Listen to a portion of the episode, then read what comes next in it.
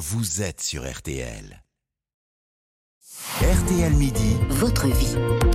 Votre vie, car l'info, c'est aussi ce qui fait votre quotidien. Et quel quotidien, Céline Coup d'envoi aujourd'hui pour la déclaration de revenus. C'est le service de déclaration en, ligne hein, utilisé par la grande majorité des contribuables français qui a ouvert euh, aujourd'hui pour en parler avec nous. Philippe Bruno, président du Cercle des fiscalistes. Rebonjour.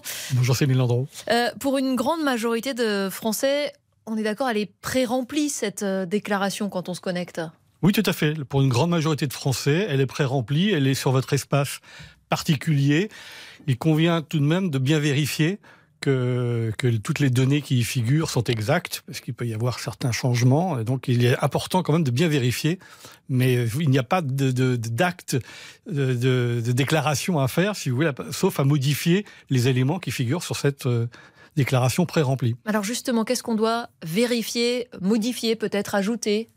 Bah, je dirais que toutes, les, toutes les données, hein, euh, en particulier depuis le prélèvement à la source, vous avez le, taux individualisé que vous mhm. pouvez modifier.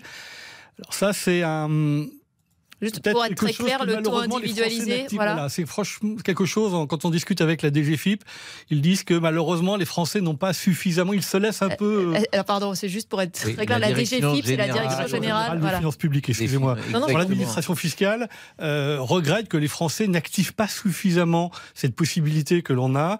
en, cours, en cours de vie, on peut avoir des augmentations de revenus, on peut avoir aussi des baisses de revenus, et donc on peut, sur son espace client, euh, aller et, modifier ce taux, euh, ce taux individualisé. si on sait par exemple qu'on a plus gagné cette année que l'an passé, on soi-même on met le taux plus haut, c'est ce que vous dites. Oui, vous pouvez mettre tout à fait mettre le. Et quel est l'intérêt? Pour être un peu plus perçu au fil de l'eau et, un peu moins. Et pas avoir un rattrapage en fin d'année. Un rattrapage en fin. De toute façon, in fine, ça ne changera pas grand-chose. Oui, parce qu'on ne le sait pas vraiment. C'est un peu au doigt mouillé. Euh, vous augmentez de combien? De 19, de 20%, de 22% On n'en sait rien vraiment. C'est ça que je ne comprends pas. Ah bah, mais ça, vous pouvez faire. Vous avez des simulateurs qui sont à votre disposition ah sur. Euh, hmm. Ça, je comprends que peu de gens le fassent, pour tout vous dire. C'est un peu complexe. De toute façon, c'est un impôt. Oui, alors c'est pas le seul impôt d'ailleurs sur le revenu. Hein. J'insiste bien. Je rappelle que le principal impôt qui frappe tous les revenus, c'est un impôt que, qui est relativement indolore, qui est la CSG. Personne n'en parle. C'est 9 c'est 9,2 plus 0,5 de CRDS. C'est un scandale la CSG. 9,7%. C'est un scandale la CSG. Ça devait être 2% avec Rocard il y a 30 ans. Ça devait 1,1% avec Rocard en 91. Je suis d'accord avec vous. Pour revenir à, la déclaration euh, de revenus donc qui commence aujourd'hui, est-ce qu'il y a des, choses à déduire de nos revenus auxquels on, ne penserait pas, des choses qu'il ne faut pas oublier? Je ne sais pas si on a des enfants, euh, quelqu'un qui vient euh, faire le ménage chez soi. Euh, bien sûr, c'est-à-dire qu'en fait, quand vous faites vos déclarations, vous commencez d'abord par euh, faire la somme des, revenus. Ensuite, vous allez donc déduire, voir tout ce dont vous avez le droit de déduire, forme de réduction d'impôts, d'abattement ou des réductions de base taxable.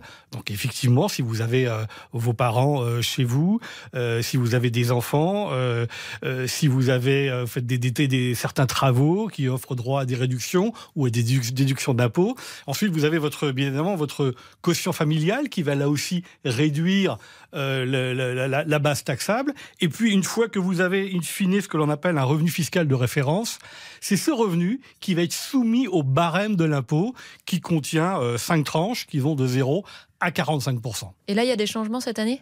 Alors, alors c'est là où le principal changement, mais je trouve que la, communication du gouvernement est assez subtile, c'est que euh, le, le, gouvernement...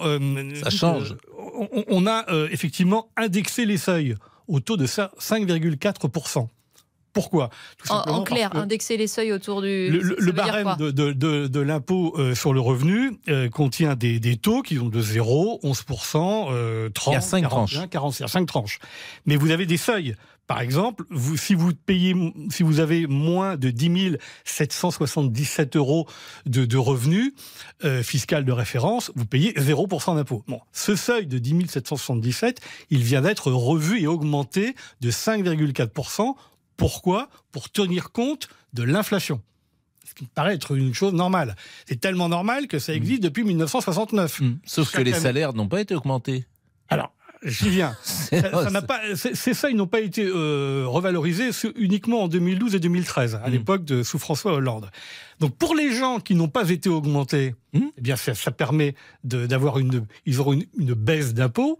Pour ceux qui ont été augmentés jusqu'à 5,4 à 5,4%, ce sera neutre. Mm. Et pour ceux qui sont au-delà, qui ont eu la chance d'être augmentés au-delà, eux, ils ont bien évidemment tout de même une augmentation d'impôts. Est-ce qu'on paye plus d'impôts sur le revenu que nos voisins européens?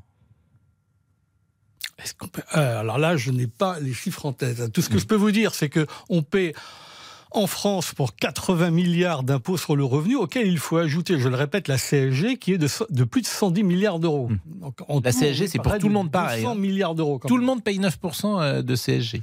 C'est une, forme euh, une forme d'impôt sur le revenu également. C'est hein, un impôt sur hein. tous les revenus, hein, qui est de 9,7%, si on tient compte de la CRDS.